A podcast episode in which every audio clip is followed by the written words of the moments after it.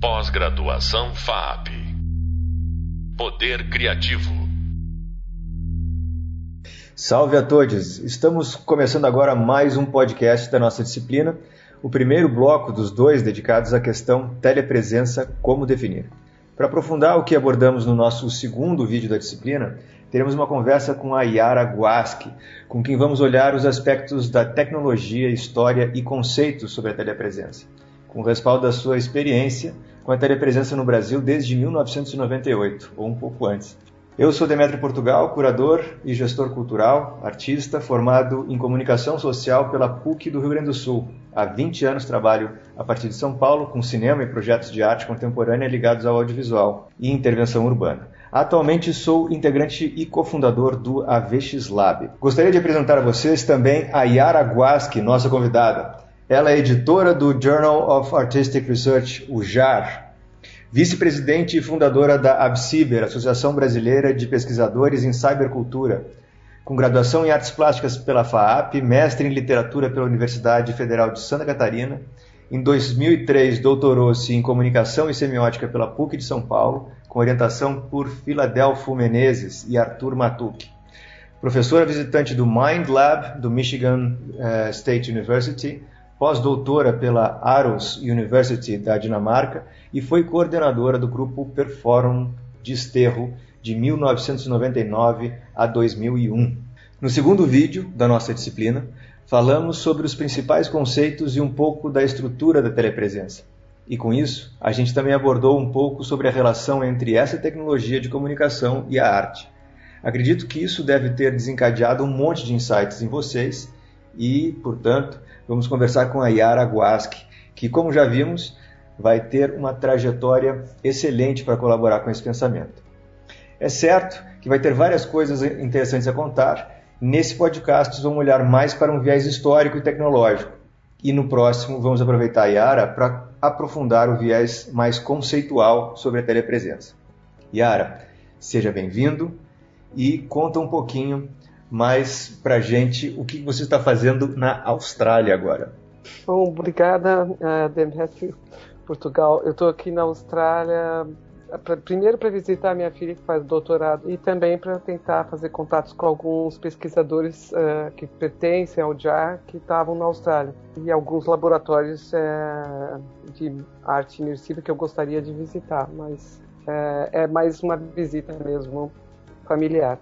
Muito obrigado por nos receber de tão longe assim e, e, compartilhar seu conhecimento. Eu vou lembrar aqui que você teve a oportunidade de ser coordenadora do grupo Perforum, Perforum da, de experimentação em telepresença em 1998 até 2000 e quanto que 2001. E você estava então na Universidade de Santa Catarina. Para quem não sabe, esse grupo é, era dividido em dois polos, vamos dizer assim um chamado de Perform Desterro, coordenado por Yara Guaschi na Universidade de Santa Catarina, e o outro, o Perforum São Paulo, coordenado por Arthur Matuk na USP. E os dois funcionavam interconectados na pesquisa da telepresença, mas possuíam personalidades um tanto particulares de funcionamento. Para resgatar a memória desse experimento, eu vou começar perguntando. Yara, um pouco, conta um pouco para a gente sobre a estrutura desse grupo tinha um organograma é, e principalmente como era o ambiente tecnológico desse laboratório. Eu era professora da UDESC, esse projeto Perforum, ele apesar de ter a participação de pessoas do teatro, de música, de artes visuais, ele nunca foi oficialmente um projeto uh, na universidade, era um projeto de pesquisa meu particular nós tivemos uh, muito acesso ao, ao, laboratório de ensino à distância na Universidade Federal de Santa Catarina e também à Univale, que é outra universidade da Grande Florianópolis.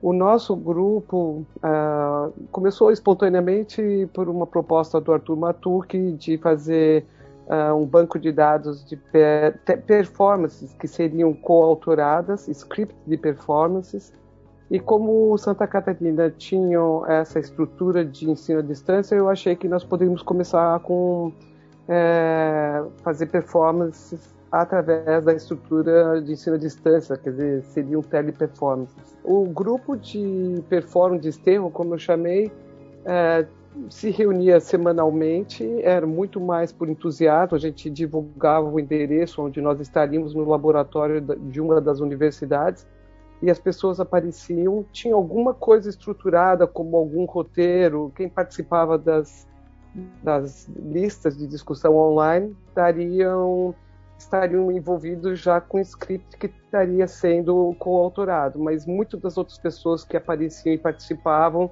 não tinham conhecimento do andamento, quer dizer, eram, eram pessoas esporádicas.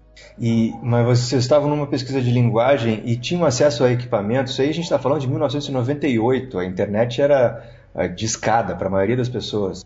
Sim, é, eles tinham uh, não só a tecnologia, né, mas eles tinham os, o aparelhamento. Eram laboratórios extremamente uh, bem aparelhados e e com técnicos que muitas vezes nos auxiliavam no, no uso das várias câmeras, câmeras fixas, câmeras ah, móveis, câmeras documento.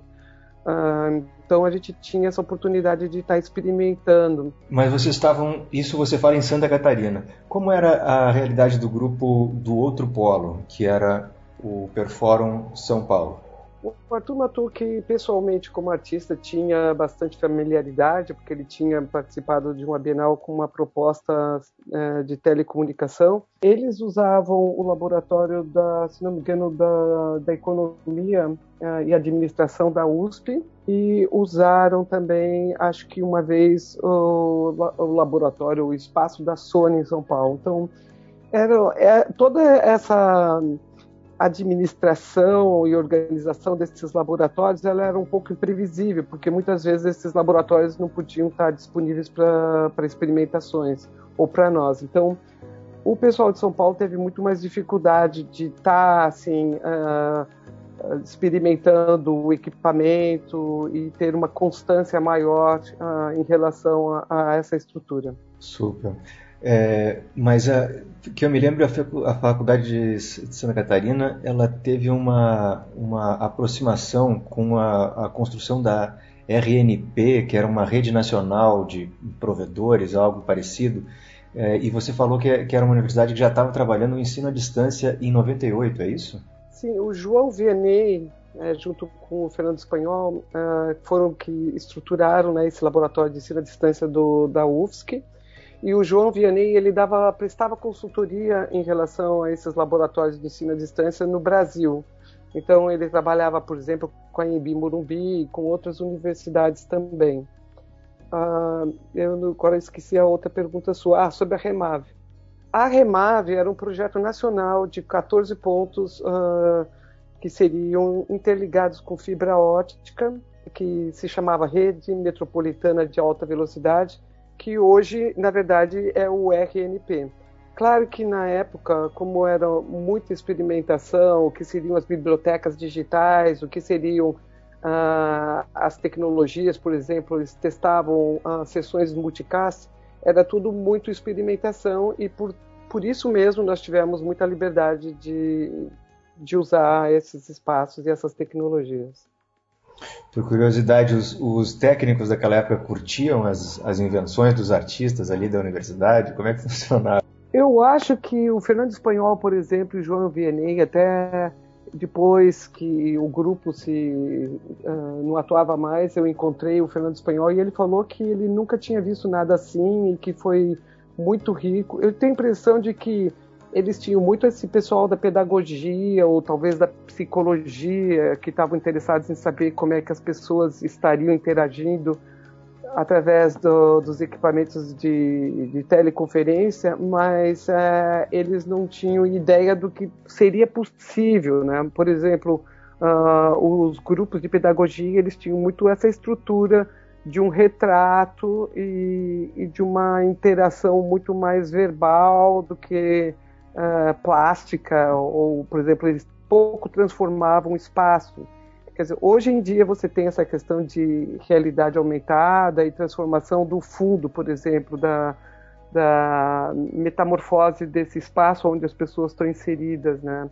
Mas naquela época poucos desses grupos de pedagogia experimentavam essas questões. Super. Eu fiquei curioso para saber como vocês se organizavam enquanto, enquanto grupo, como é que o Perforum Desterro se organizava. Existia algum planejamento da programação, como numa grande, numa grade de programação de um canal de TV? O Daniel Isidoro, que tinha uma experiência com o teatro e o cinema, imagino, ou mesmo um script de um programa ao vivo, uma partitura. É, como é que você é, como é que você se organizava? Então, no começo a gente discutia online o que seria esse script São, do, dos grupos, né? E um, vamos supor assim, um script tivesse nos dois pontos pessoas interessadas em estar tá desenvolvendo, era ele que seria uh, o script da vez. Então tinha para nós de esterro, nós tínhamos assim, eh, passávamos o dia inteiro nesses laboratórios. Então a primeira parte da manhã era mais experimentação, produção, uh, ver as câmeras, enquadramento, etc. E à tarde seria, seriam desenvolvidos esses scripts. Quando o Daniel Isidoro participava, ele seria o diretor do grupo Performance de Esterro, ele era um pouco assim de é, não, agora vamos, não pode ser isso, tem que cortar, tem que entrar tal e, e dar essa sequência. E ele mesmo fez um script uh, que era a autoria dele, onde você percebe muito uh, esse domínio da, das câmeras e também da escala dos objetos, né? E que para muitos dos outros participantes era muito mais experimental. Mas eu diria que com o Daniel Isidoro nós ganhamos e quando ele saiu do grupo nós ganhamos também no caos que o grupo se transformou.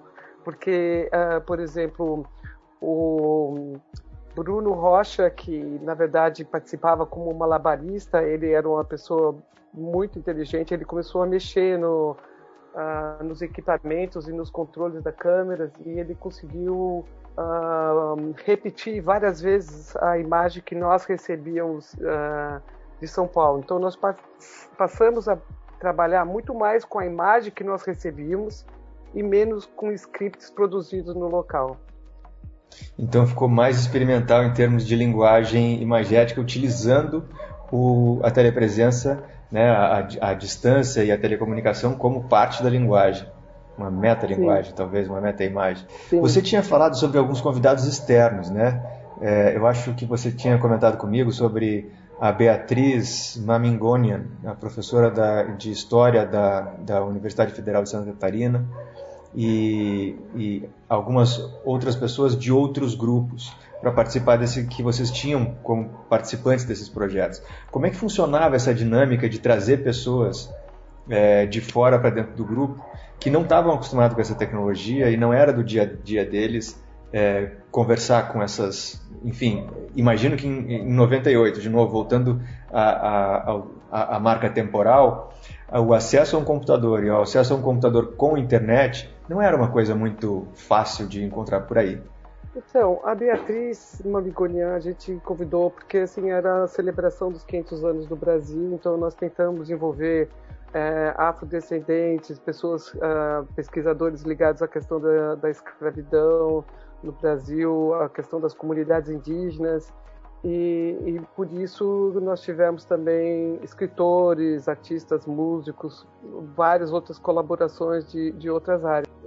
Você está falando, por exemplo, um dos scripts que eu fiz, que era a Economia do Amor, eu convidei a Elizabeth Pinto, do movimento Fala Preta, ela pesquisava as prostitutas pretas do Recife, e a Fernanda Magalhães, que é uma artista fotógrafa que expunha na época, quer dizer, o, o, trabalho dela na época era em relação ao corpo da mulher gorda.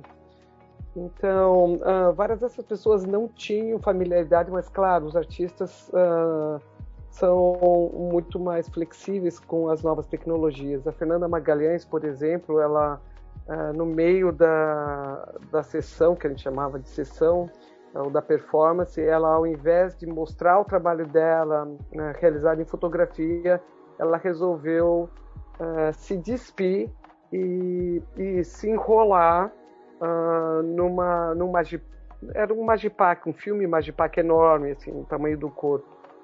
Então, que foi uma coisa assim bastante inusitada e inusitada para a ocasião, que nós estávamos naquele dia na sala da Telesc, não no laboratório de ensino à distância. E o pessoal Nós... da Telesc, como é que reagiu a essa, a essa experiência performática no meio de um, de um ambiente de trabalho? Só por curiosidade. É, eles, é, como você pode imaginar, né? Tipo, caiu a boca. Inclusive, a gente tem o registro da participação de São Paulo também, e foi muito hilário, porque um dos participantes de São Paulo estava com a boca aberta assistindo a performance dela e a imagem ficou congelada. E, e a Fernanda percebeu Maravilha. que a imagem estava congelada, entendeu? E ele estava de boca aberta. Então, daí ela Sim. teve um, um, ficou envergonhada e foi se vestir. Então, foi muito gozado. se espantou com a imagem, né? A imagem congelou. É, aquela, essa imagem deve ter ficado na cabeça dela pro resto da vida. Bom, a gente meio que está quase chegando no próximo do final, então eu vou começar a direcionar a nossa conversa também para o nosso um próximo podcast, é, que também vai falar sobre a, a telepresença, como definir. E é, eu lanço essa pergunta. Sobre as experiências do Perforum Desterro, o que você tem visto na internet durante a pandemia, o que aconteceu das experiências de telepresença, diante dessas tecnologias que hoje são super acessíveis, é possível traçar algum paralelo do que foi feito lá nesse, no período do Perform e o que, o que se viu na pandemia? E o que você acha que evoluiu? Então, uh, eu acho que do ponto de vista assim da pesquisa em si, eu acho que pouco evoluiu. Quando a gente fala de realidade aumentada, era um projeto uh, de pesquisa do agora esqueci o nome dele, Kruger, eu acho que era o sobrenome dele Myron Kruger, de 1973, entende? Então, nesse sentido, eu acho que pouco evoluiu. O que evoluiu foram as tecnologias, e ao mesmo tempo que as tecnologias evoluíram, uh, acabou sendo muito automatizada né? Uh, o uso dessas tecnologias. E ao mesmo tempo, uh, eu diria que eu não consigo mais ver essas tecnologias como uma coisa ou como um instrumento mais flexível para desenvolvimento de linguagem. Eu vejo que ele está muito usado pelas corpora corporações e muito Sim. instrumentalizado. Você acha então que ele está, é, apesar de nós termos mais acesso a essa tecnologia, essa tecnologia ser mais fácil de utilizar, o que acontece é que ela está se enrijecendo por conta de uma estrutura corporativa e algo do gênero? Ok, eu vou acabar por aqui porque na verdade a gente tem mais um pouquinho para falar com a Yara no próximo podcast. Muito obrigado, Yara, por estar aqui com a gente e é uma honra poder ouvir a fala de quem estava na, na coordenação de um dos primeiros laboratórios brasileiros de pesquisa em telepresença pela internet do Brasil. Essa foi mais um podcast da disciplina de telepresenças. Tivemos hoje a participação especial da artista e pesquisadora, a doutora Yara Guasque. Meu nome é Demetrio Portugal e espero, que, espero vocês no próximo bloco sobre o tema telepresenças, como definir, onde vamos aprofundar sobre os conceitos da telepresença. Até mais! Pós-graduação FAP Poder Criativo